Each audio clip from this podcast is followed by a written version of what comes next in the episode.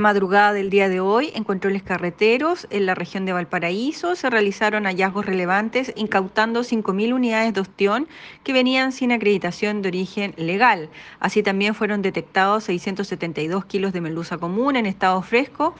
y también estamos haciendo, por tanto, un llamado, ya que estamos cerca ya a Semana Santa, a que se compren en lugares establecidos y que apoyen con ello también a la pesca artesanal, la pesca legal, no comprando en lugares no autorizados y también porque siempre debemos tener cuidado con nuestra salud y de que los productos que compremos mantengan la cadena de frío.